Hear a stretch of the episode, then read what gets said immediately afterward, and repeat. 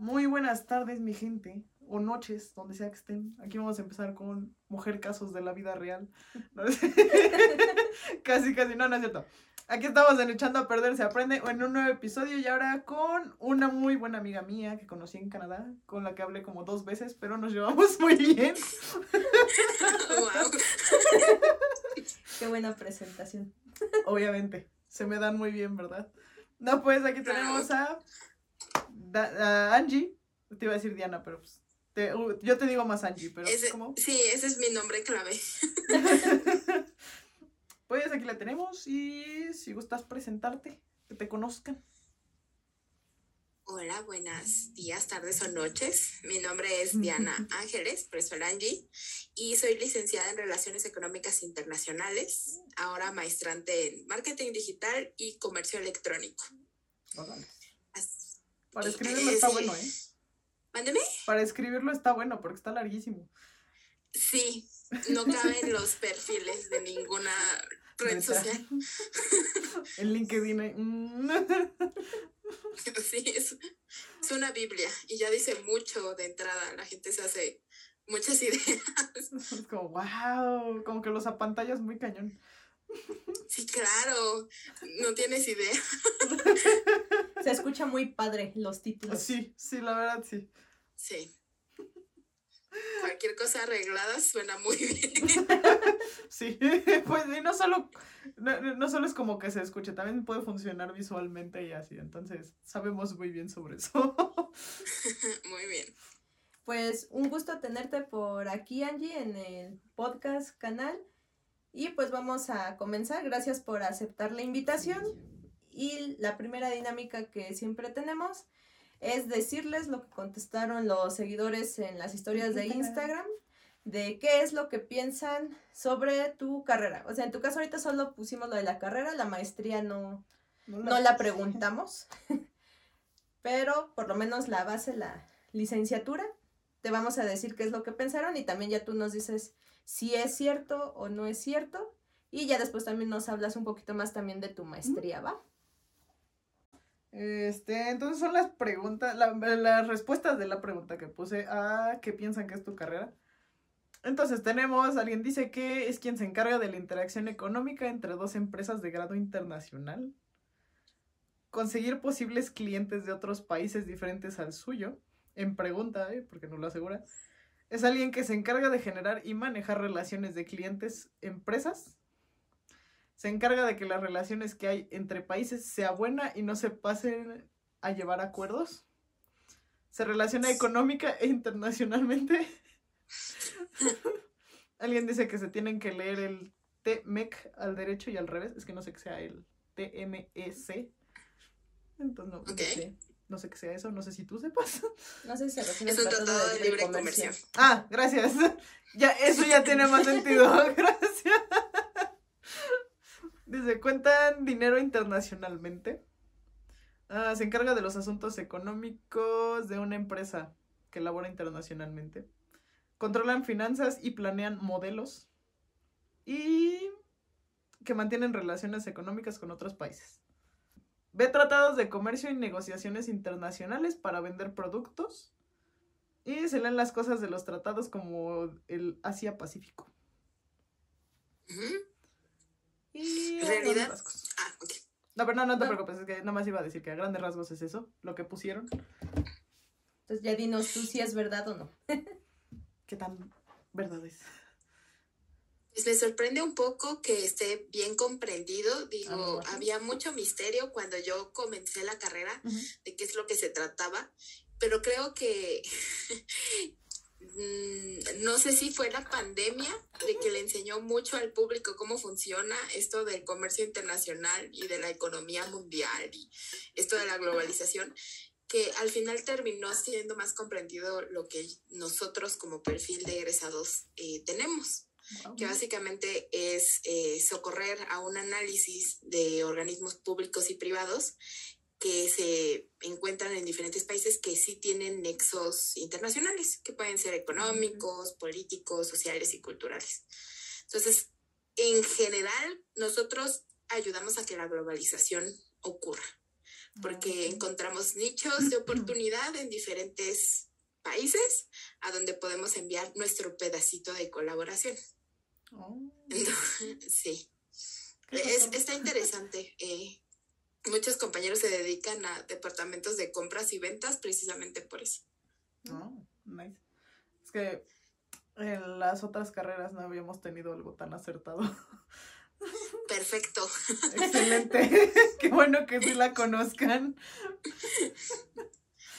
Sí, en la verdad es de que, te digo, yo creo que es eso, creo que la pandemia enseñó mucho en general de cómo se colaboraba con otros países, era como de, ¿por qué no puedo tener mi ramen en la Friki Plaza el día de mañana? Ah, porque las aduanas están paradas, ¿por qué las aduanas están paradas? Ah, porque cerraron fronteras, ¿por qué cerraron fronteras? ¿No? Y vamos hacia atrás y la gente comenzó a encontrar respuestas muy obvias como de, ah, claro, estamos globalizados, ah, claro, todas las Ah. economías dependemos los unos de los otros. Y ya como que hace más sentido el nombre, porque te voy a ser sincera, cuando yo decía que estudiaba eso, sobre todo en mis primeros semestres, cuando le informé a mis familias, a mis amigos, estoy estudiando para ser relacionista, era como, oh, O sea, wow, ¿te o sea, dedicas a juntar gente? Sí, básicamente. La idea era juntar gente internacional, todos en un solo lugar. Y yo, "Mm, no. Y, y era como una adivina quién de qué es lo que haces. Sobre todo porque me decían, ah, claro, comercio internacional. Y yo, Sí, no. pero no. Sí, lo es. En parte. En parte, Sí, sí. sí, sí. No, y- más con las tías abuelas, ¿no?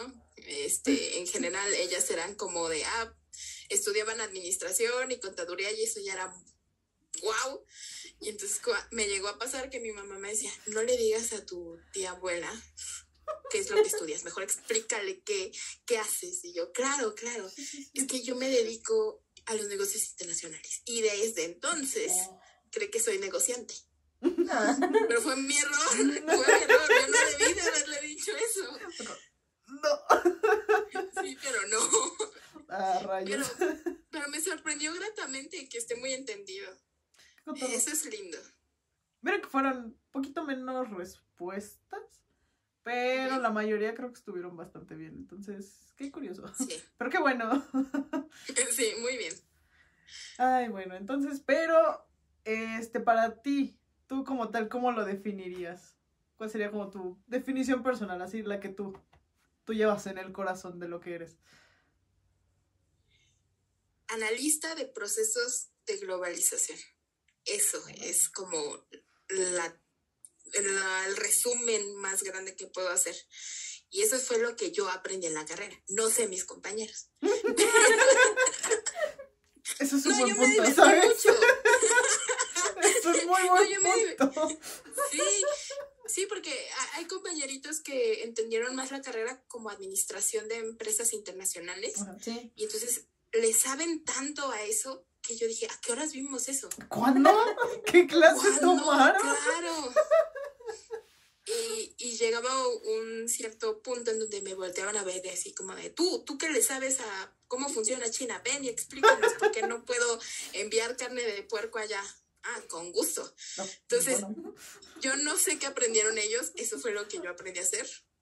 Y créanme, en- al inicio de la pandemia, con las noticias internacionales, yo estaba loca, porque comprendía la información que se estaba emitiendo y me daba pavor, o sea, era como de, es que cerraron Wuhan. Y yo dije, no, se acabó, Ya todo el mundo va a entrar en cuarentena, ¿no? Y ellos, claro que no, no va a pasar. ¿Cuándo se ha visto eso? Y yo dije, es que en Alemania están diciendo lo mismo, en Italia están preparándose, en Inglaterra tiene esta loca teoría de que si se contaminan los suficientes van a sobrevivir, pero ya se arrepintieron. No, o sea, es mucha información y comprenderlo todo era, era impresionante, me sorprendió mucho. Dice, ay, sí aprendí. Sí aprendí, pero mis, hubo compañeros de carrera que era como de, ay no, ¿para qué les noticias de allá? No, no pasa nada. Todos No calmados. ¿Qué hablas? Allá. Sí, no. Muy, muy diferente de cómo se vive, Sí. pero en general es eso, analista de procesos de globalización. Wow. Escucha muy padre. Suena muy locochón. Creo que hasta es como que impone más. no, no, porque me, me hice una, una experta en todo con una opinión de bien poquito. Muy poquito. Bueno, funciona, creo. Hay quien opina con menos, entonces creo que, creo que está bien. Entonces, te toca la siguiente. Entonces, bueno, ya ahora que ya sabemos qué hacen los profesionales como tú, lo que te queremos preguntar es, ¿cómo fue que decidiste o llegaste a, a estudiar esta carrera? ¿Qué fue lo que ¿Qué te llevó impulsó, te llevó para empezar a estudiar esto? Que originalmente la idea era relaciones internacionales. ¿Y cómo llegué ahí? Érase una vez una niña de preparatoria que le gustaban los modelos de Naciones Unidas. Y yo había representado a algunos países eh, muy pacíficos y algunas representaciones, ¿no? Como la Ciudad del Vaticano, Ok. Taiwán, que no tiene problemas, ¿no? Corea del Sur, que es muy estable. Y dices, ok, llegó un momento en donde me divirtió mucho saber acerca de todo lo que llevaba a las relaciones internacionales. Entonces, cuando yo salgo de preparatoria, dije, claro, paso natural, pasar a la Facultad de Derecho de la Universidad de La Salle, que tenían la carrera de relaciones internacionales. Pero mis papás me dijeron, ¿qué crees? Nos vamos a mudar y nos vamos al bellísimo Valle de Toluca y allá no hay la Salle. Así que corre a seleccionar otra cosa en estos momentos. Me dieron un plazo como de tres meses No me- en donde yo dije, chanclas, ¿qué voy a hacer? Y corrí velozmente a ver si en la Facultad de Derecho tenían algo parecido y resultaba que no. Sí, no, Y luego dije. No, ciencias sociales, venga, no me fallen ahora. Y busqué y dije, no, no quiero ser politóloga porque quién sabe qué hacen ellos, ¿no? No, por favor, ayuda, ayuda, no, por favor. Y de repente, por simple coincidencia, entré a la página de la Facultad de Economía y ahí decía Relaciones Económicas Internacionales. Y yo, confiadísima, dije, ¿qué tan complicado puede ser agregarle la económica al asunto? No puede ser tan complicado, ¿sabes? Y total, hice el examen, eh, me quedé de las últimas fichas porque estaba en el sistema de la UNAM de preparatorias y no estaba en el área adecuada, que es el área 3, en la de administrativos Sí. y ciencias sociales, sino en la 4, que era básicamente todos los que andamos con panderetas y con pinturas en los dedos, ¿no? Área 4 es muy liberal. ¿Cómo se llaman los de...? Pues artes, Los Humanidades en las humanidades. Ya los que estaban haciendo huelga cuando estábamos en pandemia. Esos. Esos. Esos estaban en huelga. Ay, sí, es cierto. No No, te acuerdas. supe cómo terminó, pero espero que les haya ido sí muy tuvieron bien. que regresar, pero creo que les fue bien, creo. Habrá que investigar. Tú dime. Tú me avisas. Pero al final dije, ok, quedé muy bajita. eh, eso debería ser una señal del universo de Diana, empeñate más. Vas a tener que estudiar y cerrar una brecha de conocimiento porque tus compañeros sí traían el perfil. Básicamente habían salido de situaciones de administración. Entonces, yo entré eh, habiendo estudiado ciencias políticas y adaptación cultural en mi programa de preparatoria. Y cuando llego las primeras eh, materias, que eran básicamente introducción a las relaciones económicas internacionales, ¿no? Eh, teoría matemática para la economía. Fueron puras introducciones. Yo dije, no es tan difícil. Siempre he sido maleta para las matemáticas, pero hay calculadoras. Esto, esto no me va a vencer. Entonces, creo que no fue hasta como el cuarto semestre que dije, espérense, como que tengo política monetaria, estadística integral, o váyase a como se llame, y todo esto combinado en modelos econométricos, ¿no? Y yo, ¿qué es eso? ¿A qué horas llegamos a ese punto? No solo voy a hablar con extranjeros. No solo voy a hablar con extranjeros. No, y esas materias quedaron muy atrás. Pero es como, pero es como este meme de eh, ya te hizo sufrir, ya te hizo llorar, pero ya vas a la mitad. ¿Cómo te vas a salir? Ni modo. Ni modo. Y cuando llegó ese momento, yo seriamente me cuestioné qué estaba haciendo ahí, si el gusto eran los modelos de naciones internacionales. De modelos de naciones, así, eso. ya es tan vago el recuerdo de hace muchísimo tiempo. El recuerdo de guerra. Ni el nombre, ajá. ¿Por qué terminé estudiando política monetaria a las 3 de la mañana mientras lloro en el teléfono? ¿Cómo pasó esto? Eso es tan real. Sí. ¿A qué hora sucedió esto, no? Y ya cuando íbamos en las últimas materias, nos llega la acentuación. En este caso teníamos de dos sopas, comercio internacional y finanzas internacionales. Los que tuvieron más cabeza para las matemáticas durante toda la carrera se fueron a finanzas. Completamente natural, nadie les podía pedir algo diferente. Y, y, para mí fue como, ¿sabes qué? Yo sí le entendí a la administración de empresas, sí le entendí al análisis de cómo se hacen los negocios. Me voy a ir a comercio internacional, no hay otra. Bye bye, me despedí de las matemáticas y entré a la última fase que me enseñó varias lecciones. La primera, que no había examen de egreso con nombre de mi carrera. no. Yo, yo egresé con el examen de comercio internacional. No hay eh, examen para relaciones económicas internacionales, pero esa es otra historia. Y la segunda lección es que tenía que yo decidir qué es lo que quería hacer cuando egresara. Porque yo ya veía muy felices a mis compañeros de, no, es que yo quiero entrar a la Bosch y entrar al departamento de ventas y compras internacionales. No, yo quiero irme a la Ford, sobre todo en el Valle de Toluca, que pues tiene esta parte industrial. Y tiene el aeropuerto que a veces recibe cargamentos internacionales. y digo a veces, porque técnicamente es una aduana, pero no. y luego hasta ahí, habrá hasta ahí, ¿no?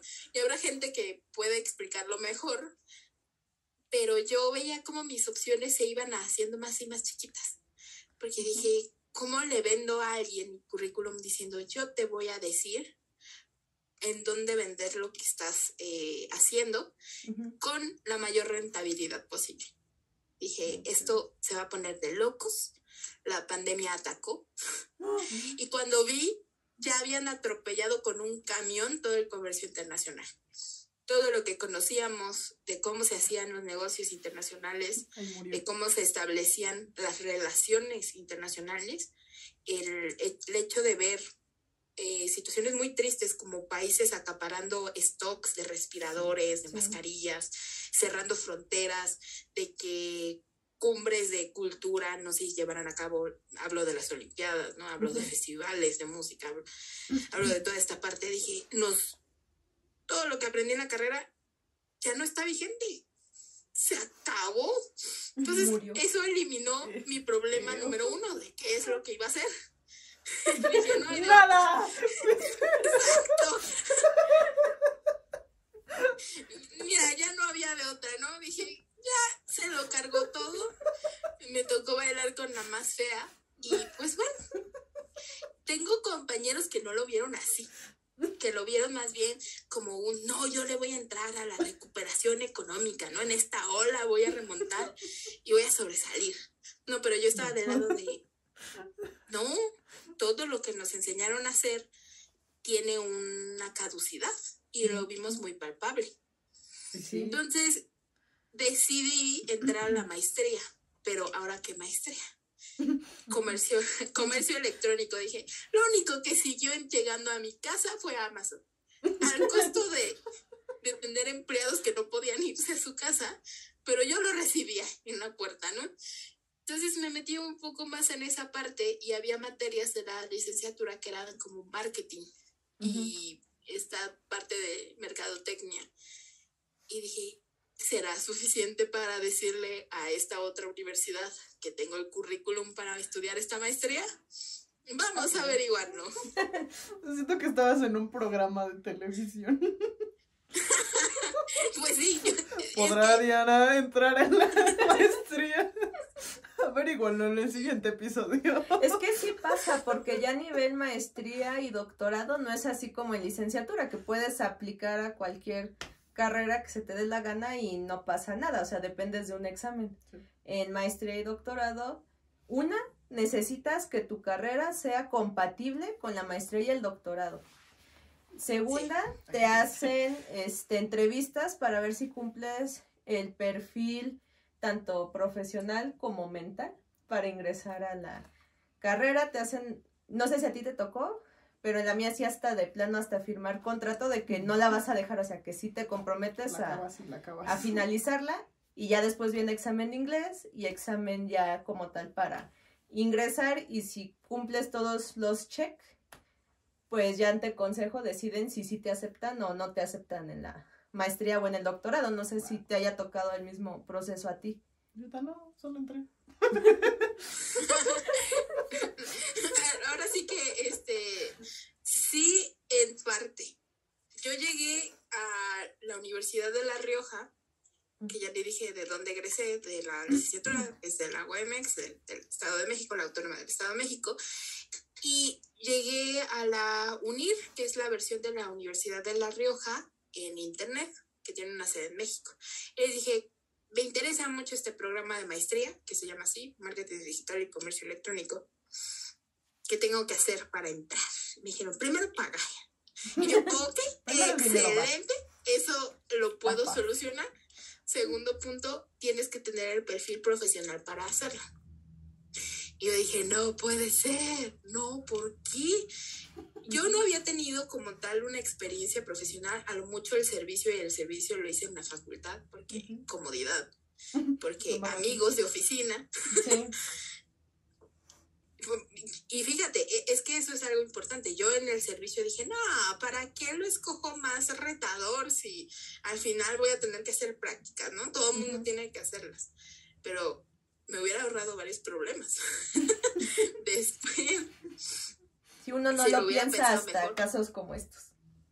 sí, no, y uno no toma esas decisiones porque cree que la licenciatura ya es como un camino recto y que no tienes que construirte una carrera profesional, un marco en donde entrar y decir, esto es todo mi licenciatura, pero como está compuesto de muchas cositas chiquitas, puedo seleccionar y ver hacia dónde quiero en realidad ir.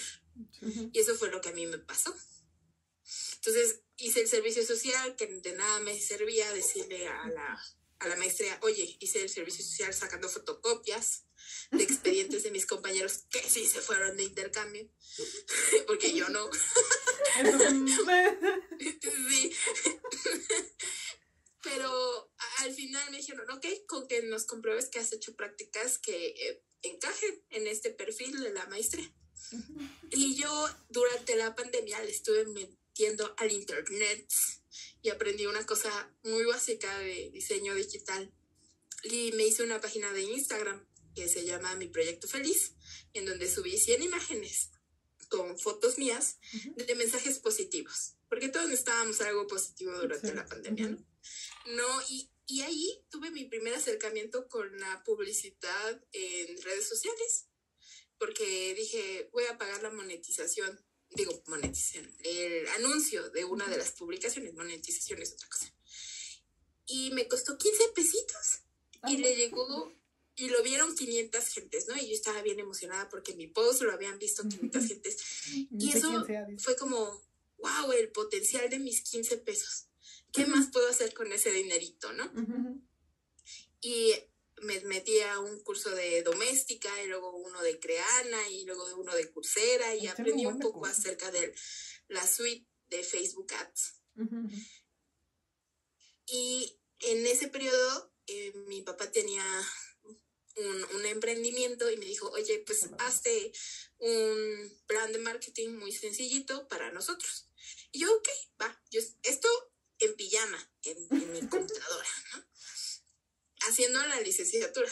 Pero esto yo lo estaba viendo como un hobby, ¿no? Y al final funcionó. Y cuando me voy acordando eh, al hacer la, la petición de entrar a la maestría, dije, ah, claro, eso puede contar como práctica, ¿no? De lo que hice. Entonces voy corriendo con esta empresa que sí estaba registrada, que tenía una huella con el SAT, de que por favor me expidieran una carta de recomendación profesional de, de experiencia laboral y me la dieron. Y recordé que hice un par de favores exactamente iguales a otras personas y se las pedí. Y al final conseguí lo suficiente para presentarme delante de un administrador de admisiones de, oye, es que quizás mi perfil de carrera no es lo que ustedes quieren, pero sí lo sé hacer. En pijama, pero, sí lo sé hacer. Y de ahí para adelante, me aceptaron para la maestría. El primer periodo fue agotador porque había un, de nuevo, un pozo de conocimiento que yo no tenía idea de que estaba ahí.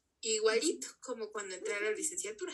Esto de las matemáticas y de las ciencias administrativas y de cómo se comprenden. Usted no aprende, ¿verdad? Así le dijeron. yo no aprendí.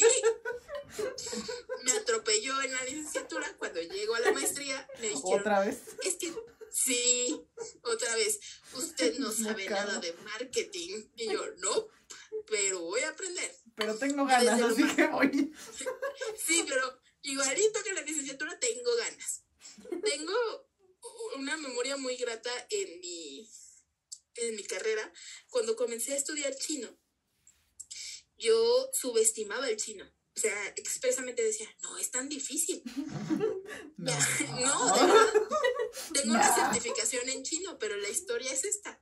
Un buen colega me decía, es que sí es difícil, Diana, sí es difícil el chino. Yo, no, claro que no. Me dice, es que te mentalizas tanto de que no es tan difícil o que no es tan retador, que al final lo estás logrando. ¿Cómo lo logras?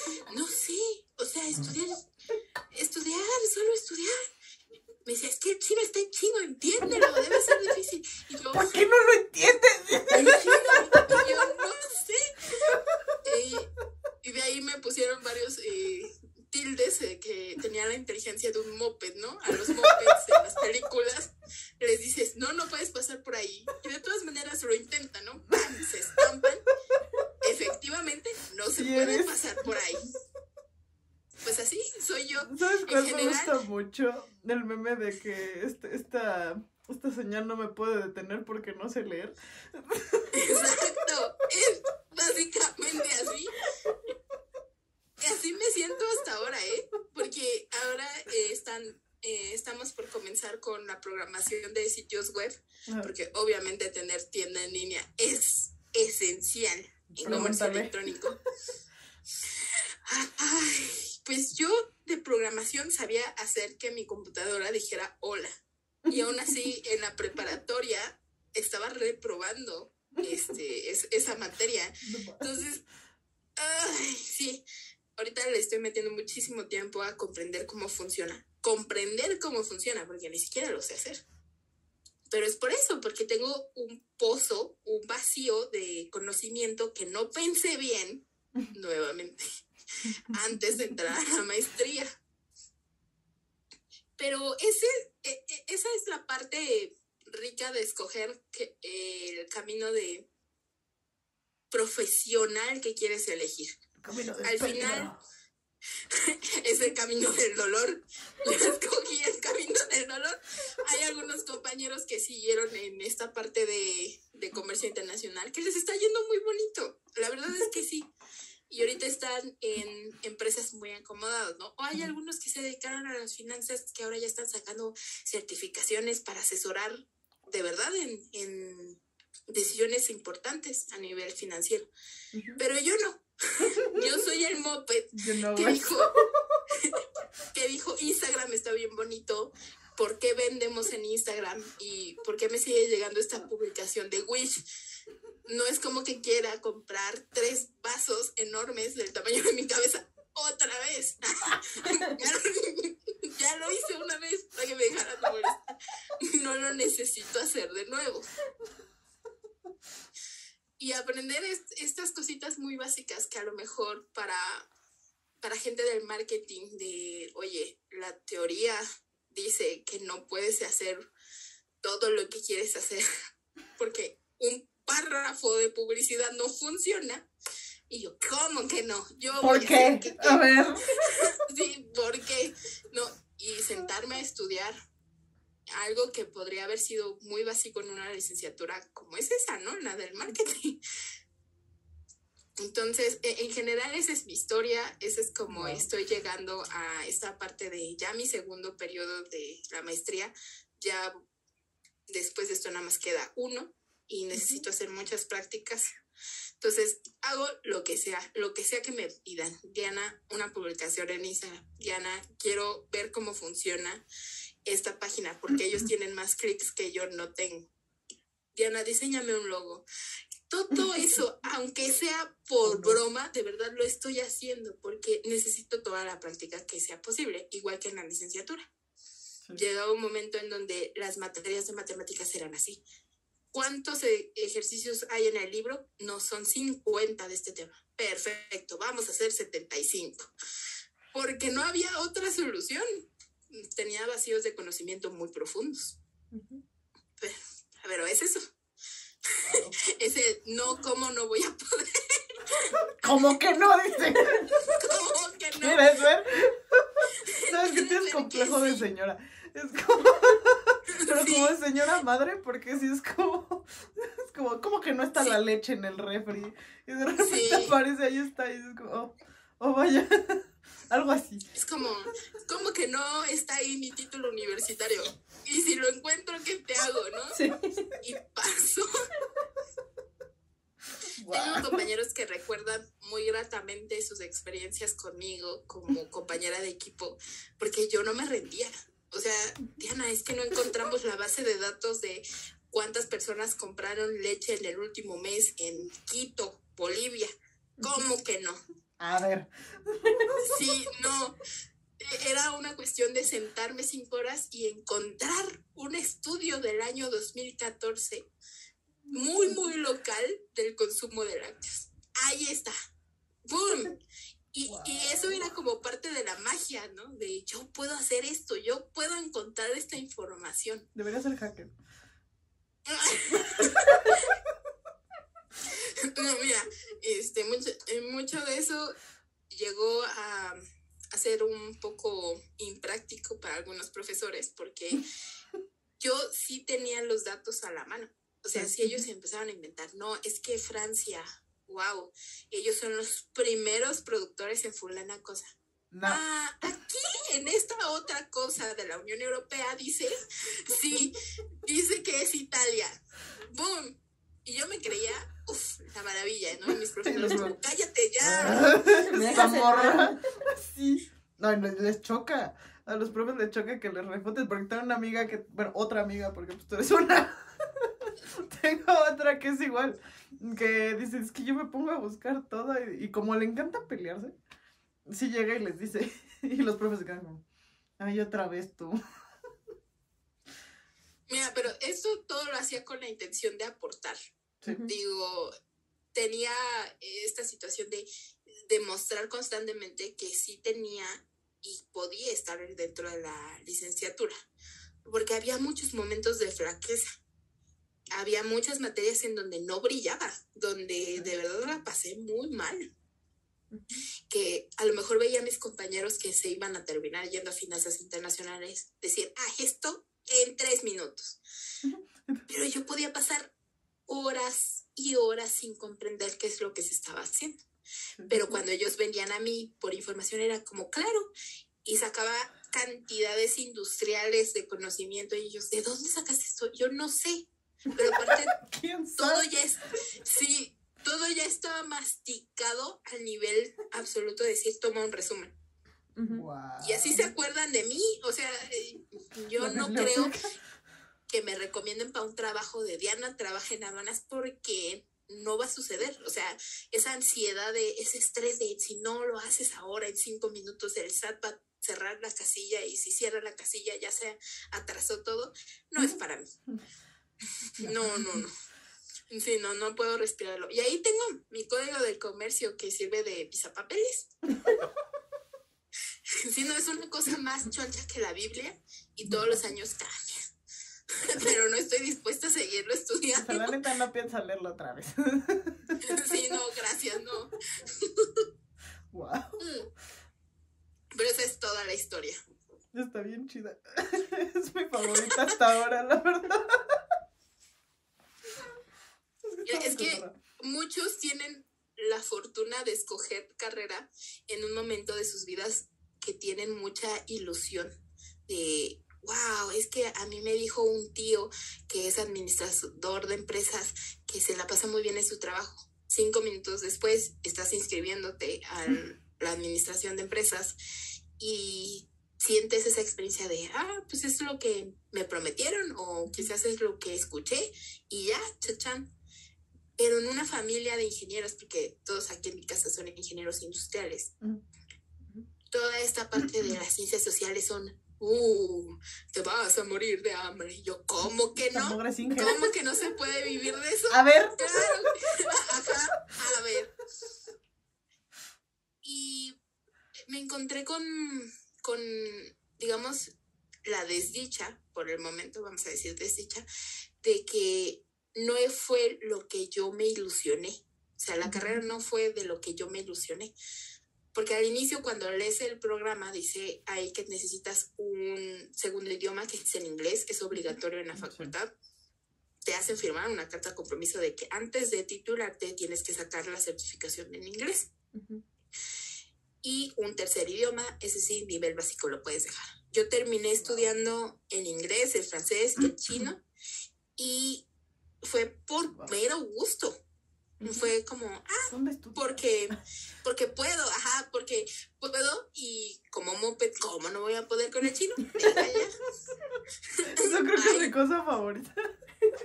Es que está bien cool. El moped. ¿Sabes que Ahora te voy a guardar en los contactos, te voy a poner como el moped. Este. No, sí, sí, sí. Y, es, y es vigente, hay gente que me sigue diciendo así. Hay, hay, algunos que todavía no me superan y me siguen diciendo Angie, ese era mi nombre de universidad, pero ahora tengo otro. ya, de titulada, ¿no? Licenciada ah. Angie. no, no, no. Porque tuve muchos compañeros que francamente se ilusionaron con esta idea de que iba a ser como negocios internacionales, bilingüe, pero con esteroides. O sea, como si un conocimiento prohibido para los de negocios nos fuera revelado a nosotros. Y al final, casi siempre a la mitad de la carrera, había muchos chicos de Rey, porque tuve la fortuna de convivir con generaciones más, más abajo que la mía, que decían, es que yo me quiero cambiar a negocios internacionales sea, porque el plan de estudios está mejor formulado a lo que yo quiero. Y yo, claro, todavía estás en un tronco común, ve y pide tu cambio. Todavía se puede hacer. Pero es eso, o sea, el perfil no era lo que se prometía, pero al final todos pertenecíamos al gran y vasto mundo de, de los negocios internacionales, de cómo se está llevando la globalización, y eso es bonito. Habrá algunos que pueden decir, eh, no hacen otra cosa más interesante que los que administran proyectos internacionales. Y yo podría decirles, claro, pero ellos no tendrían la versatilidad de decir, voy a buscar datos en páginas en francés y traducirlas a las 4 de la mañana por el mero gusto, solo para resultar con una conclusión más específica de por qué tu negocio no va a funcionar ahí. Y esa es la capacidad que me regaló a mí la, carrera, analizar los procesos de globalización. Está descrito como uno de los objetivos dentro de, del proyecto de licenciatura, así lo dice en la, en la página, algo así como analizar. Y dije, ¿es eso? Eso es lo que aprendemos a hacer. No sé qué aprendieron mis compañeros, de verdad no tengo idea.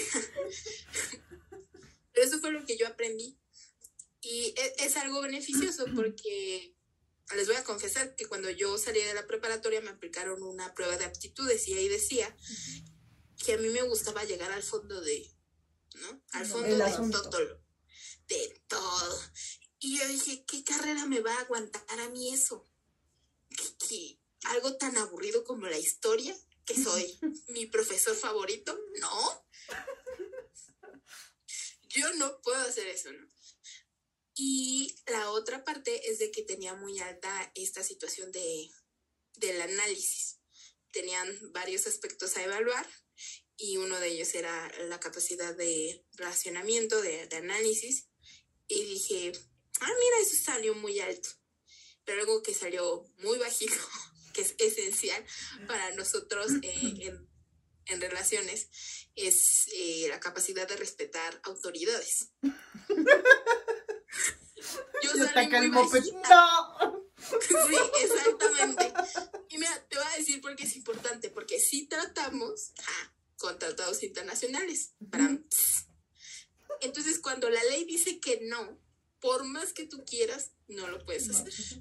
Y lo mismo pasa con, con estas situaciones, estas cláusulas. Y bueno, ese es el único impedimento que yo le veo ahora, ya titulada, de entrar a una empresa y decir, sí, vamos con todo, porque al final siempre me voy a encontrar con el código de comercio, el que me dice, no, no puedes hacer eso.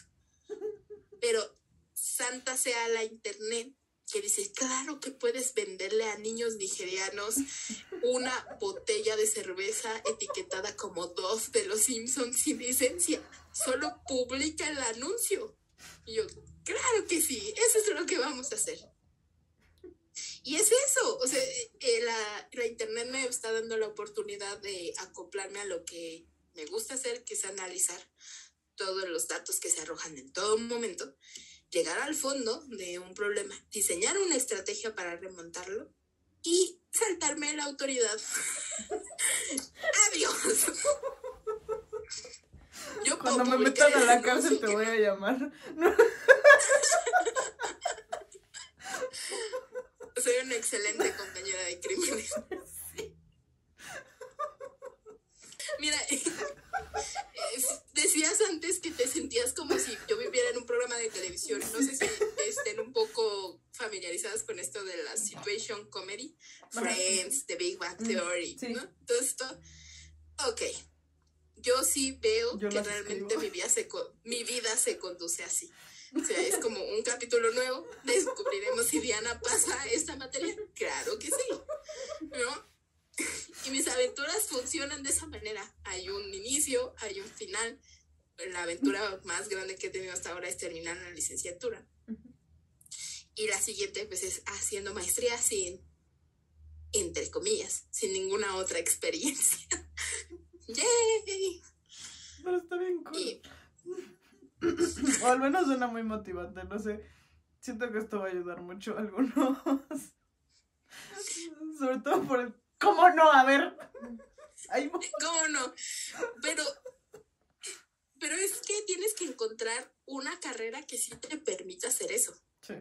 Porque si escoges algo como actuaría Ah. Y todas tus materias giran, como alguna vez me resolvió el presidente de la Asociación de Actuarios de México. Cuando le pregunté qué hacen los actuarios, me dijo, estudian las ciencias actuariales. Y yo, perfecto. No sé qué son las ciencias actuariales. Ah. Ah, ok, gracias. Yo me imagino a la estudiante de actuaría. Es que quiero diseñar una estrategia para evadir los riesgos de mortalidad en mujeres, para venderles seguros. No, no, no, no, no. Aquí todo es matemáticas, todo se mide, todo se concientiza y al final obtienes un resultado. Y yo no me vería haciendo nada más porque sí eh, la carrera de actuaría de cómo que no puedo. No, definitivamente no. Precisamente por eso, porque no te lo permite hacer. Es que es más exacta, ahí- ¿no? Sí, Y tú eres un ser del caos. Entonces, no se puede. No se juntan. Sí, pero eh, mira, había profesoras, sobre todo profesoras, que me decían, es que, ¿qué estás haciendo aquí? ¿Por qué no te vas a administración? Que tienes más cancha, ¿no? Que tienes más cancha para hacer lo que tú quieres.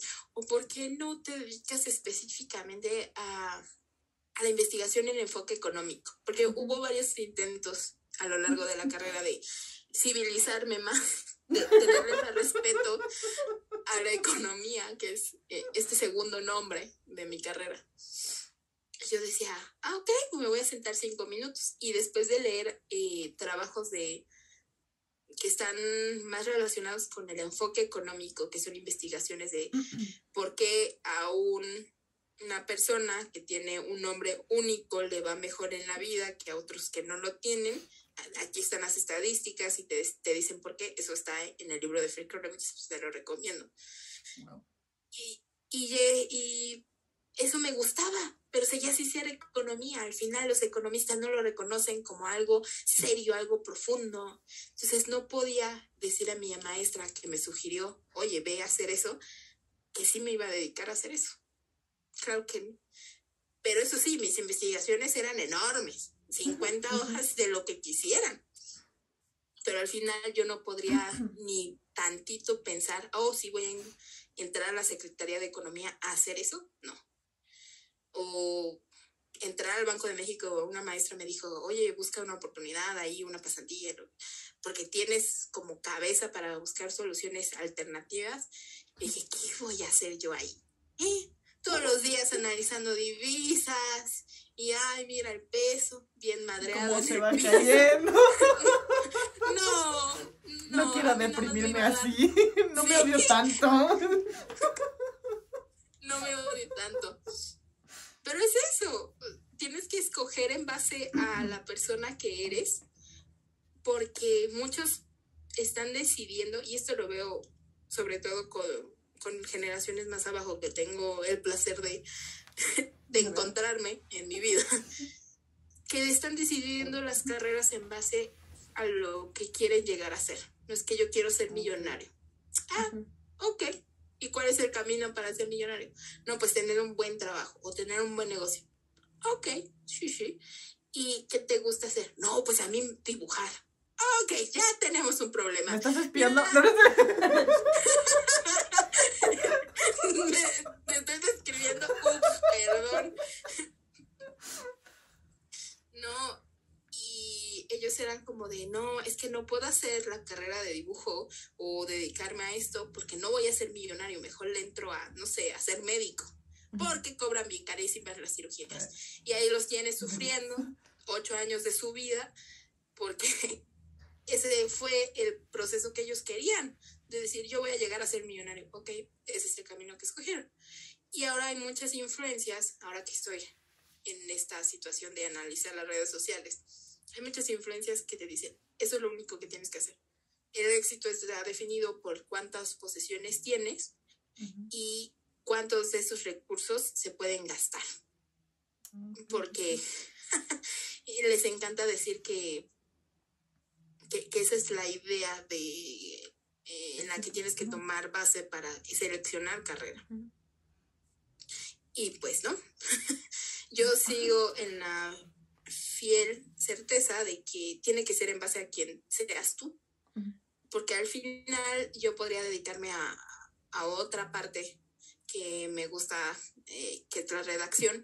Había una carrera, fíjate, ahora promocionando carreras, se llama creación literaria en el claustro de San Juana. Hubo un momento muy serio en la preparatoria donde dije, pues voy a hacer eso y voy a dedicarme a ser editora de publicaciones juveniles, porque analizar cómo se vienen las tendencias, pues es un camino para mí. Y yo podría estarles vendiendo libros de tres metros sobre el cielo si quisiera, si hubiera tomado esa carrera, pero no. Al final fue otro camino, pero sigue siendo fiel a quien soy yo. Eso es lo importante. Al final tiene que ser muy fiel a la persona que seas y el éxito va a caer solito. Y yo lo estoy sintiendo, o sea, llega la maestría y me dice, es que es, aquí está el banco de datos, aquí están las impresiones y aquí está el proyecto que tienes que desarrollar. Ok, me puedo sentar días enteros a solamente responder una pregunta. ¿Por qué el comercio electrónico es el futuro? Es una pregunta sencilla, aparentemente. Parece muy lógica. Claro, porque ahora todo el mundo recibe paquetes desde donde quieras. Pero ¿cómo llegamos ahí? Así se responden las preguntas. ¿Cómo? ¿Cuándo? ¿Dónde? ¿Por qué? y esa es la parte que me gusta. Al final, obviamente, va a llegar un momento en donde tengo que empezar a cobrar por lo que me gusta hacer. Y ahí se va a poner interesante porque así es como lo tengo yo que vender. Un currículum que le diga a la gente, me gusta analizar y traerte soluciones. Que nadie más podría ofrecerte. Y esa voy a hacer. Claro, y pues implica tiempo, esfuerzo y se tiene que cobrar, ¿no? Ya es un tiempo de que aunque sean dos minutos, cinco minutos, un día, dos días, pues es tiempo que tú estás invirtiendo en eso, que bien podrías estar invirtiendo en, en otra cosa, ¿no? Porque al final la frase típica de tiempo es dinero, porque todo va y viene, pero lo único que no podemos recuperar es el tiempo. Por eso es lo que dicen, o sea, cobra por tu tiempo y lo que haces, porque al final es lo más valioso que tú estás dando, tu tiempo, además de tus conocimientos. Está muy infravalorado el tiempo como recurso de los profesionales y es bueno que, que hagan hincapié en eso, porque a pesar de que hay una tendencia a decir que el trabajo se tiene que hacer de manera eh, feliz, que lo tienes que disfrutar y lo que sea. Yo puedo pasar 15 horas haciendo una cosita muy pequeñita nada más porque me gusta. Pero nada más me van a pagar por tres minutos que me hubiera costado hacerlo en una suite de análisis de datos, ¿no? Entonces, e, esa es la parte importante que se tiene que valorar al final cómo vas a cobrar ese recurso. Muy importante que es el tiempo. Es un gran consejo ahora para escoger carrera, sobre todo en una época en donde ya no se demandan perfiles eh, de licenciatura, sino perfiles de competencias, que ahora está muy de moda y la palabra de competencias, ahora hasta las primarias son por competencias, ¿no? Sí. Los planes de estudio son una locura de los pedagogos, ¿no? Que te dicen ahí, es que la competencia del día de hoy es de que aprendan los números. Ah, ok. En sexto ya es competencia, trabajar en equipo. Moles. Hay diplomados completos para trabajar en equipos y a un niño muy pequeñito le estás diciendo tienes que tener esta competencia porque cuando llegues a la universidad tu perfil tiene que decir eso, que sabes trabajar en equipo. Y es una competencia muy importante. Entonces, eh, en este momento del mercado laboral en donde las competencias son las que se pagan, pues el recurso tiene que ir, del tiempo tiene que ir en función en eso. ¿Cuántas de tus competencias vas a aplicar en ese tiempo que les vas a vender a los otros y cuánto cuesta rentarte esas competencias? Sobre esta idea de de que ahora todo se va a liberalizar y que hasta te van a poder pagar en esto de, ¿cómo se llaman? Los que no están por nómina, los que están eh, freelancers. Los freelancers, esa era la idea original, que rentaran sus competencias, que rentaran su tiempo por em, emplear las competencias. Luego ya se volvió eh, una situación rapaz al decir que una secretaria iba a ser freelancer. Claro que no, eso no es eh, vender una competencia eso es vender un oficio y tienen que pagarles como tal, ¿no?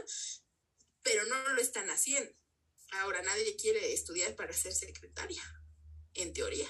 O no es el, la finalidad moderna, porque el mercado laboral ya no te pide que sea eso. Te, cambia el nombre, o sea, sigue existiendo, pero solo le cambiaron el nombre. Sí, lo hacen cada vez, lo decíamos al inicio todo arreglado suena hermoso, suena precioso. Sí, porque normalmente escuchas secretaria y es como de los trabajos que tienen muy muchos estigmas muy feos. Cuando en realidad este muchas empresas se mueven por las secretarias. Lo vemos hasta en las películas, este por ejemplo, la del Diablo viste a la moda, la de pasante también Pero de no te tienes que ir tan lejos. Nuestra mamá es, eh, bueno, fue secretaria en su tiempo. Y luego nos platica de todo lo que hacía y era como, no manches. O sea, por ella los jefes hacían las cosas, porque como tal los jefes no hacían nada, solo firman. Dependen, casi un 100% de la, de la secretaria. Le salvan hasta las vidas, ¿no? De que, ay, sí es cierto, hoy tenía junta. Resuélvelo, ¿no? Y la otra pues se tiene que estar moviendo y todo y tiene que tener un proceso de movimiento muy, muy rápido. Y pues sí, o sea, son muchas capacidades, aptitudes y todas las que tiene una secretaria, ¿no? Pero tristemente, actualmente creo que es de las carreras que uno le hace el feo, ¿no? Cuando es... Que creo que ya nada más lo ponen como asistente. Técnica, más o- bien, asistente ejecutiva. administrativa. Ajá. Hay muchos perfiles de licenciatura que están enfocados a ese trabajo porque al final les enseñan muchas eh, capacidades, como tú bien lo decías, que yo creo que tengo que reformular un poquito eh, este ejemplo de que eh, querían pagarles como freelancers, pero no, son vitales. son una situación esencial en el manejo administrativo. Y esta idea de, ay, sí, págales por hora de cuánto Ujú, cuestan sus competencias. No, hombre, eso no se puede hacer así. Necesitas desarrollar un personal que específicamente trabaje para ti. Pero no es lo mismo tener una secretaria de banco que una secretaria de una clínica veterinaria. Ujú. Y yo lo he visto. Pero eh, eh, es eso, construyes perfiles, co- construyes en base a lo que te exige el mercado. Sí. Y tristemente esta idea romántica de, ah, si haces lo que te gusta, eh, no vas a trabajar ni un día en tu vida, ¿no? Que ahora, eso también está súper de moda. Pues no, compadre, porque nos dirigimos por el mercado laboral y si el mercado no demanda lo que tú estás vendiendo porque te encanta hacerlo, pues nunca va a funcionar. Y esas relaciones jamás van a existir. Hablo de relaciones laborales. no van a existir y ni siquiera te van a pagar cinco minutos de tu tiempo. Hay frases muy acertadas que decían, eh, ahora con estas carreras que todos los años egresan muchas eh, personas como contaduría, que ya no les pagan en función de qué es lo que hacen, les pagan en qué tan difíciles son de sustituir. Y si son más fáciles de sustituir por el número de cantidad de egresados, ah, pues sí, ya no son trabajos tan bien pagados. Y lo veíamos eh, ahora con esta inflación que todo el mundo está en, bo- en boca, ¿no? De, ay, la inflación nos va a aterrorizar. Pues sí, pero llegó un momento en donde todas esas personas que se quedaron sin trabajo se preguntaron seriamente por qué se quedaron sin trabajo. Y es que, claro, el interno lo puede hacer, porque en su carrera, y, lo digo en serio, o sea, mi carrera tiene tres materias de contabilidad. Yo podría entrar de asistente contable en este momento. Y ellos estudian toda una carrera. Entonces sí, sí tendrían que haber pensado un momento más antes de entrar en esa carrera qué tan fácil es sustituirme. Y es algo triste, porque no debería de funcionar de esa manera. Pero lo hace. Pobre de los mercadólogos, porque esos te meten en mercado, mercadotecnia en todos lados. Entonces, Ahora- imagínate. Ahora, De diseño también. Sí, sí pero, eh, pero es eso. O sea, a- al final, esta elección, como decía Albus Dumbledore en algún momento, a veces creo que los escogemos demasiado pronto. Y es eso. Creo que escogemos el, el- la carrera, la licenciatura como tal, demasiado pronto en nuestras vidas. Y luego nos casamos con la idea de que es lo que voy a hacer para siempre. Sí. Y hay muchas personas que siguen pensando eso. Y yo creo que no, que ya es momento de empezar a poner de moda que se trata de perfiles profesionales. Este es mi perfil profesional. Esto es al final lo que va a decir mi currículum. Yo sé hacer esto y por eso te voy a cobrar. Y ya verán, o sea, y- funciona mejor posicionarse así que decir, hola, buenos días, soy otro licenciado en fulana cosa, ¿no? Sí. Pero, ay, se puso muy reflexivo de repente. No, pero está bueno, está chido, está chido. Sí, sí, está bien porque, este, bueno, al menos yo soy de las que dices de la idea romántica de que vas a trabajar, o sea, de que si haces lo que te gusta no vas a trabajar ningún día de tu vida. Yo soy un poquito más cínica. pero sí. Pero sí, viéndolo desde tu punto de vista, ahora sí que como Tiene analista, más sentido, ¿no? o sea, es triste, pero es cierto. Pero de todos modos, este, en algún momento creo que sí lo dije.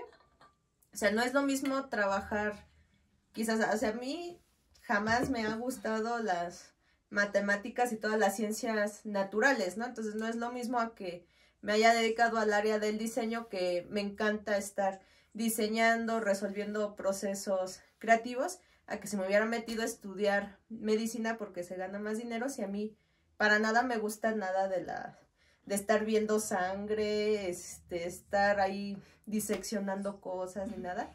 pues no, o sea, en los dos estaría trabajando, pero el campo es diferente, ¿no? Entonces, pues sí trabajo, eh, hay cosas que me encantan del diseño, hay otras que no me gustan tanto, pero lo disfruto más aunque de repente me enoje, me dé flojera lo que todo, pero lo disfruto más a que si me hubiera metido quizás a medicina, nutrición, química o física que para nada me entra ni me gusta, ¿no?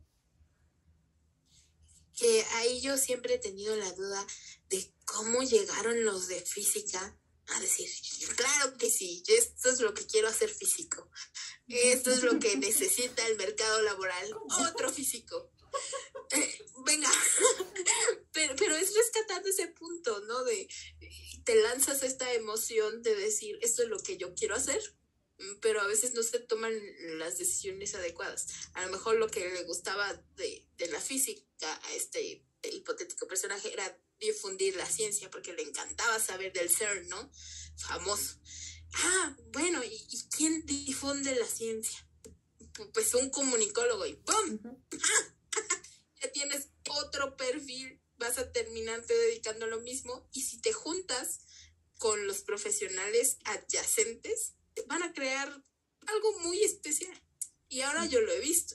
Eh, en mi carrera, te digo, tengo hay muchos comunicólogos y de marketing, administración de empresas, que al final cuando me preguntan, oye, ¿y de qué es tu carrera? Y les empiezo a explicar, es como de, claro, vente, yo quiero que estés en mi equipo de trabajo, porque el proyecto es precisamente enviar una publicidad que se pueda ver en toda Latinoamérica y que no suene raro.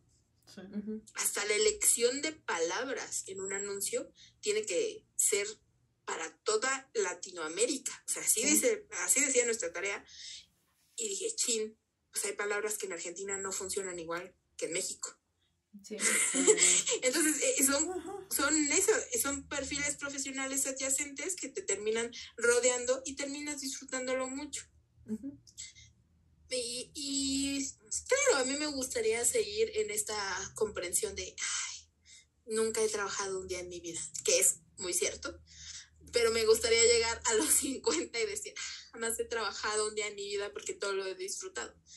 Pero es eso, porque tienes que propiciarte un perfil profesional que te haga sentir tú, no que estás viviendo la vida de alguien más. Sí. Y eso es algo bueno, eso es, eso es algo, en medio de todo esto del mercado y del capitalismo, que hasta los recursos humanos existen, ¿no?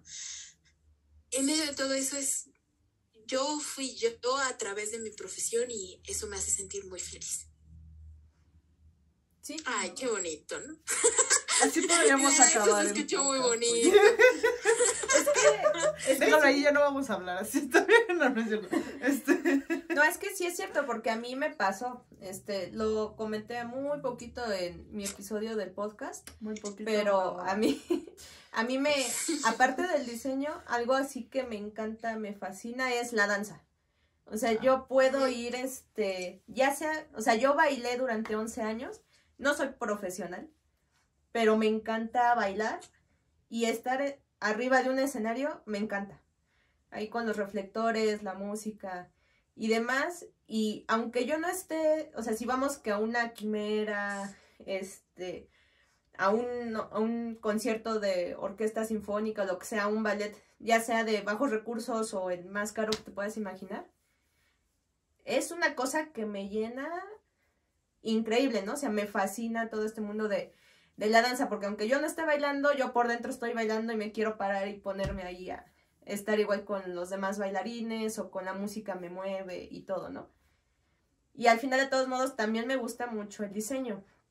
Y sin querer queriendo como que buscando o no poder conjuntar esas dos cosas que me apasionan mucho en la licenciatura mis prácticas profesionales terminaron siendo en la Escuela de Bellas Artes. Amén. Excelente forma de ejemplificar. Así terminé. Ajá, entonces, este, pues yo, o sea, creo que mis días más felices fueron ahí en Bellas Artes porque yo llegaba ahí a la pequeña oficina, y era una oficinita chiquitita. Estaba bien chiquita, la verdad. O sea, era un huevito.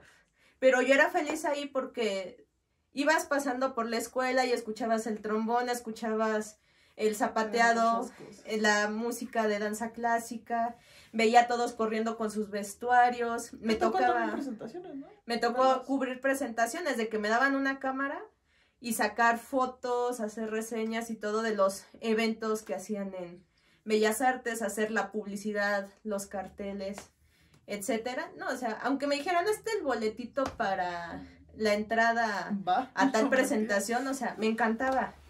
Y ahí fue donde creo que de las primeras ocasiones en las que crecí más como diseñadora porque era algo que me...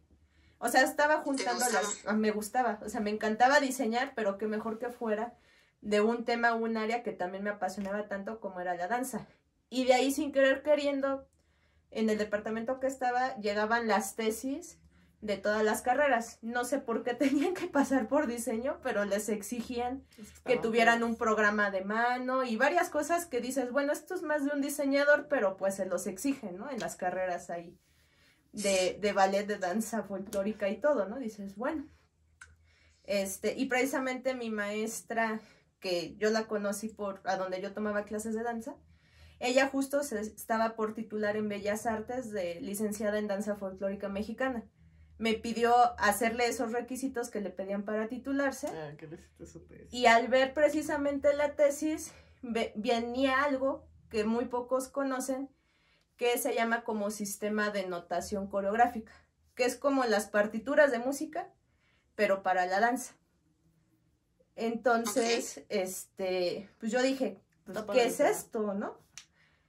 Y sin querer queriendo me empecé a investigar y todo, y me metí a esa parte de danza y de diseño, que terminó siendo mi tesis de licenciatura de crear un sistema de notación coreográfica con mis conocimientos de diseño, pero aplicados a la danza. O sea, la verdad es de que fue, de hecho, un proyecto que, que, me encantó. O sea, descubrí algo de diseño en un área que jamás pensé que pudiera estar relacionada con diseño y tiene mucho que ver y yo fui feliz. bueno, sigo siendo Qué belleza. Qué belleza. E, e, e, es eso. Yo fielmente creo que necesitamos una generación de profesionales que tengan esas, esa clase de experiencias. Que no sea solo, ay, me gradué y ya. No, necesitas tener esa clase de experiencias porque al final terminan moldeando lo que vas a hacer en un futuro. Sí. Y es, ay, ya me emocioné otra vez porque tú, ay, yo... Aquí no seguimos ningún programa, ¿sabes? Aquí, aquí tú dale. no, ya me emocioné mucho porque eh, fíjate que termina eh, esto de la pandemia, ¿no? Entre comillas, termina de que ya me puedo volver a reunir con, con personas favoritas y escucharlos de que tuvieron estas experiencias ya los final, en el último semestre, en los finales, vaya, de, oye, es que terminé haciendo esto o encontré mi lugar, me gusta mucho la empresa, ¿cómo me gusta? Realmente eso es lo que me gusta porque resuelve muchas incertidumbres que se tienen ya cuando egresas, de, ay, sí, sí será lo que quise eh, de la carrera, cumpliré el perfil, eh, a qué me voy a dedicar, y que de repente tengas esos fugaces que te dicen, sí, estás en el lugar correcto, escogiste bien. Yo creo que se tiene que estudiar cualquier cosa para tener esos momentos. Y es eso, realización personal, ese es reencontrar un sentido en la palabra éxito.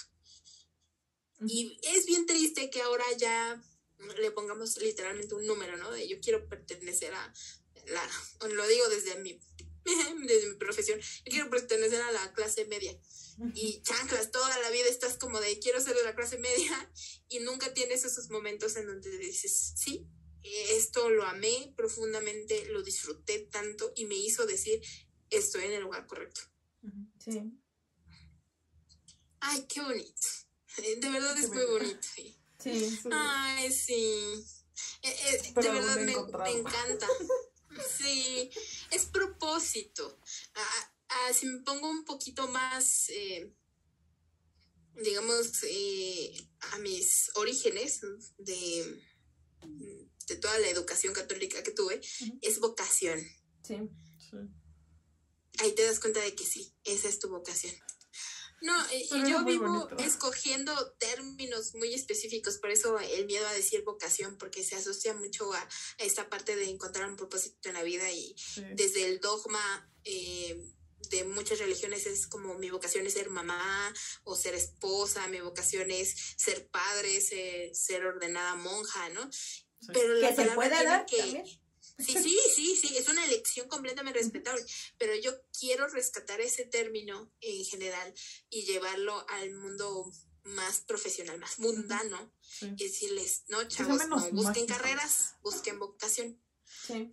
vivan para encontrar esos momentos. Sí. Y, y es, y, y es algo bonito porque ahí es cuando llegan el sentido de todos estos memes de, ay, me podría escuchar horas escuchando a alguien que hable de sus pasiones, de sus proyectos. Porque tienen eso en la cara. Sí, ti- tienen eso en la cara y se ve. Y ahora que, que tu hermano nos hacía el enorme placer de contarnos cómo llegó a ese momento de realización profesional, cómo lo disfruté. Apenas me pasó algo similar. Me fui a cortar el pelo. No se nota. No sé. ¡Wow! No, pero Es lo cotorro. Los cortes de caricaturas, ¿no? Que siempre salen con la misma ropa y con el mismo corte de cabello. Yo, mira qué me hice. Ajá. ¿Qué te hiciste? No sabes qué sí me hice. Me pintaron las cejas. Las pestañas. Y, y las pestañas me las subieron. Pero fue muy cotorro. O sea, ahí viene la historia porque tiene que ver con eso.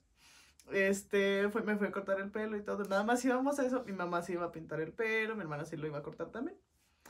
Pero para esto llegamos en un día en el que no había nadie. O sea, literal éramos las únicas Las en únicas. estética. Ajá, porque al parecer creo que estaban teniendo como un- una, una extrañez ahí medio rara de que Pues de casi no tenían gente. Pero decían que no había patrones, o sea que de verdad nada más era como, pues mira, hoy puede haber mucha, como puede no haber nadie. Y otras veces sí tienen el patrón de, no sé, el fin de semana hay un buen, pero entre semana está tranquilo. Pero creo que ya lleva una temporada así. Entonces el que nos corta el pelo, el joven Daniel, este, desde la vez pasada que nos habíamos ido a cortar el pelo, nos cayó muy bien. Pero porque le digo, es que este sujeto es un artista en lo que hace. Porque le, se ve que le encanta. De que te está cortando el pelo y te va aconsejando, no, mira, te lo puedes acomodar así, pero mira, yo creo te recomiendo que lo hagas así. O sea, pero digamos, viene desde un lado de, quiero que mi trabajo quede bien Y que te sientas y que bien. te sientas bien tú. En mi opinión profesional, dirían por ahí, esto te, se te vería mejor. Ajá. Sí, exacto. Pero te lo decía muy tranquilo y todo. O sea, no se sentía como ese lado de te quiero cortar así porque yo quiero, sino era más bien como un. O porque no sé cortar O de porque otra no sé forma. cortar de otra forma, porque si nos ha pasado, y ahí se da mucho. Entonces, este, pues dijimos, o sea, les dijimos, oigan, ¿puede estar este chico co- para cortarnos hoy? Y co- coincidió de que los miércoles es el único día en el que va. Entonces dijimos, pues va. Muy bien. Eran las Perfecto. 11, nos citaron a las 12. Pues Va. sí, sí llegamos. Entonces llegamos y todo, y estaba la jefa. O sea, te- este, se llama Liz. Y ya pasaron mi mamá y mi hermana, y pues como se iba a hacer un tinte, pues, este, se iban a tardar un buen. Entonces yo estaba ahí esperando a ver a qué, a qué hora me pasaban, estaba leyendo. Y en eso se acerca la, la jefa y, ¿tú qué te vas a hacer? Pero como muy, muy curiosa, ¿no? Y yo como, ¿eh? ¿Me hablas a mí? y, y yo así de, "Ah, eh, pues, pues así, le enseñó la foto, ¿no? Es de Ruby Rose, con un peinado que tiene como muy, muy cortito, pero pintado. Este, ya llega y me dice, a ver, ¿cómo se llama? Y me empieza a preguntar, ¿no? Eh, como que se empezó a emocionar mucho. Leo, yo la verdad siento que estaba aburrida ese día. Porque agarró y me empezó a decir como, a ver, ¿por qué no mejor te haces esto? Y- pero se me quedaba viendo y era como de, y a ver, vamos a hacer esto. Y, ¿No, ¿No te quieres hacer algo así? Yo pues, en un momento dije, pues es que me quiere vender estas cosas. Y le dije, Sí. pero pues es que, Leo, pues la verdad no, me va a cobrar más. o sea, pues, le, le dije, oye, pues es que, ¿en cuánto me va a salir? Me dice, no, no, no, te lo voy a hacer gratis. Y fue cuando me hizo lo de las cejas, lo de las pestañas, me quería hasta pintar el pelo. Y lo estaba considerando en hacerlo sin, sin Sin cobrarme. cobrar. Pero dijo, no, es que como si es bastante, dice, pues es que tiene, una tienes mucho pelo y otra pues es un, un tinte muy claro, porque va a ser como medio plateado en azul. Dice, pues es que ahí sí te lo voy a tener que cobrar. Le digo, no, no te preocupes. Porque yo solo iba a mi corte y yo no iba a otra cosa. De repente ya me tienes ahí, me estaban pintando las cejas, me estaban haciendo no sé qué cosa. Pero te lo decía con tantas, tantas ganas y todo que fue como de, bueno, va. Y acepté. Y no me cobraron. Y no me cobraron. Y no me cobraron, fue lo mejor. wow, la suerte te acompañó ese día. Sí. Pero qué bonito. O sea, realmente disfruta lo que hace. Se encontró. Se encontró a través de una profesión. Porque hay tantos caminos para la realización personal. Digo, tener una profesión es uno de ellos. Pero wow, cuando coinciden, créeme, yo podré quedarme horas escuchando esa clase de anécdotas de cómo llegaron a lograrlo, cómo llegaron a sentirse exitosos y, y no le moverían ni una sola cosa a lo que tomaron de decisiones. Y yo realmente espero que, que llegue un momento en donde todos mis conocidos, en donde todos mis conocidos de los conocidos que tengo, y así sucesivamente, digan, wow, de verdad tengo vocación, de verdad encontré y y, lo siento, siento que, que le hice honor a lo que yo soy a través de lo que yo hago. Sí. Sí. Sí, porque por ejemplo aquí este, la chica que menciona Andrea se, es Lisbeth Dionisio, pero es, yo a ella la conocí por uno de mis amigos y él sí siempre se le ha visto la vocación y todo a los dos, que les encanta el diseño de imagen, pero, les gusta... Ajá, o sea, les gusta que te veas y te sientas bien. De hecho, esa es su filosofía de su negocio, que la verdad es súper, súper bonito. Esperemos, de hecho, en, en, alguno de los episodios del podcast podemos traer. Porque, de veras, los escuchas hablar de su profesión y todo y se les iluminan, ajá, se les iluminan los ojos y ya palpablemente nos ha tocado ver su trabajo y se ve que lo disfrutan. Y como en el caso que ahí le tocó a Andrea de que le hizo, aunque tú digas, ay, pues nada más le hizo la, el diseño de ceja y las pestañas, pero...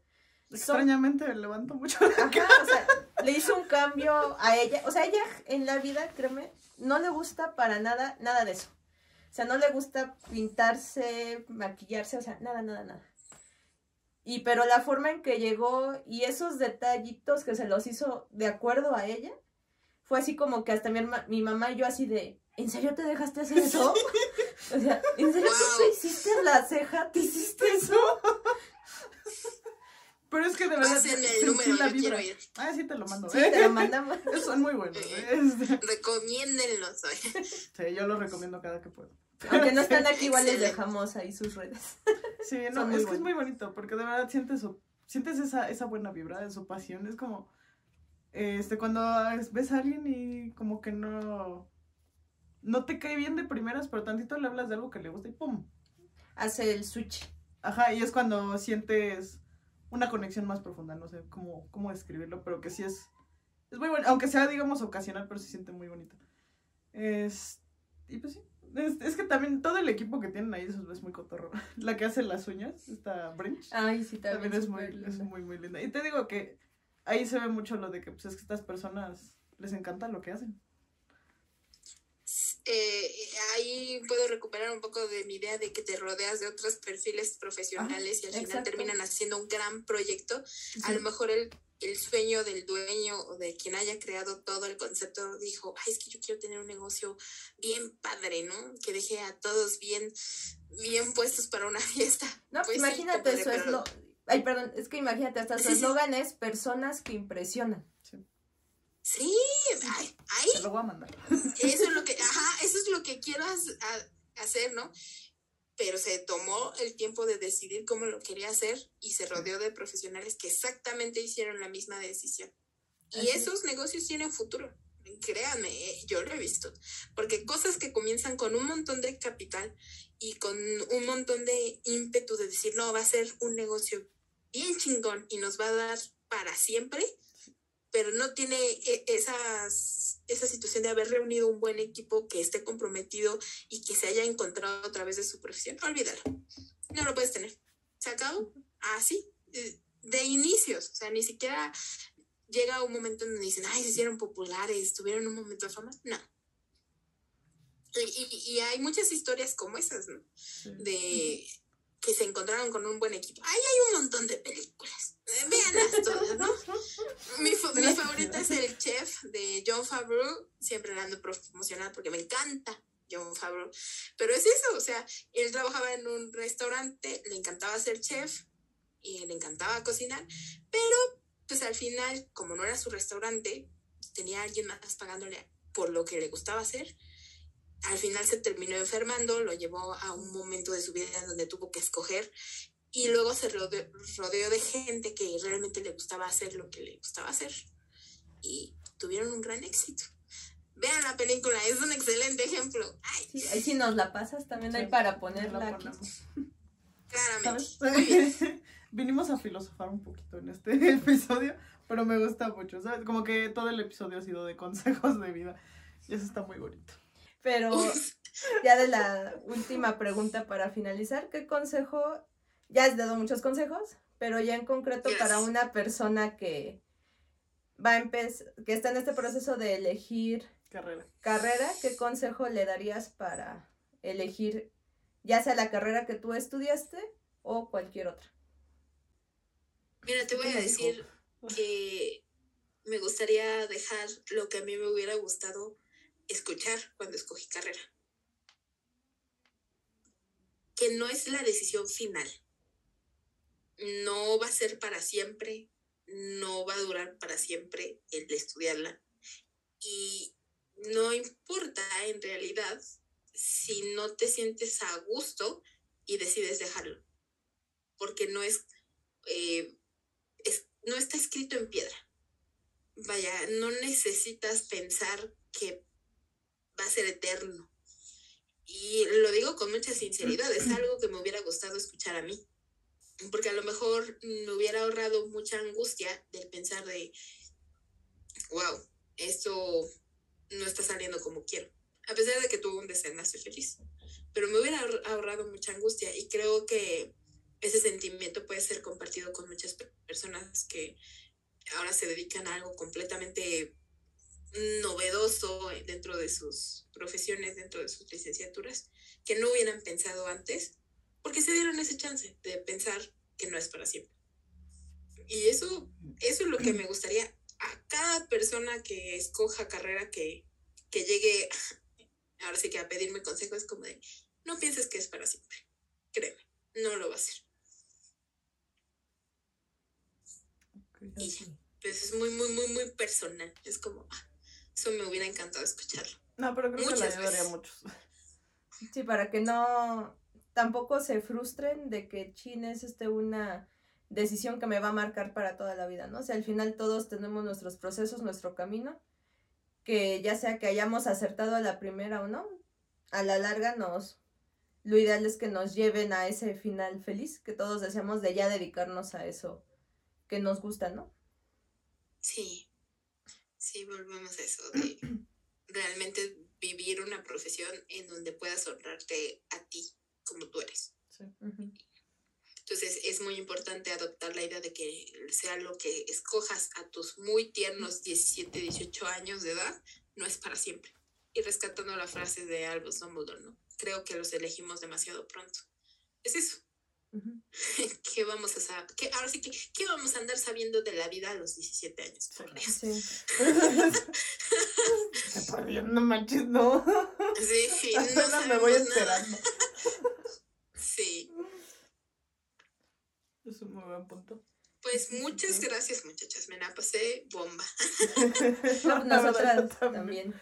Bueno, ella creo que más ya vimos sus ataques ahí de, de risa. Ya no puedo sentir aquí en la garganta, ¿sabes?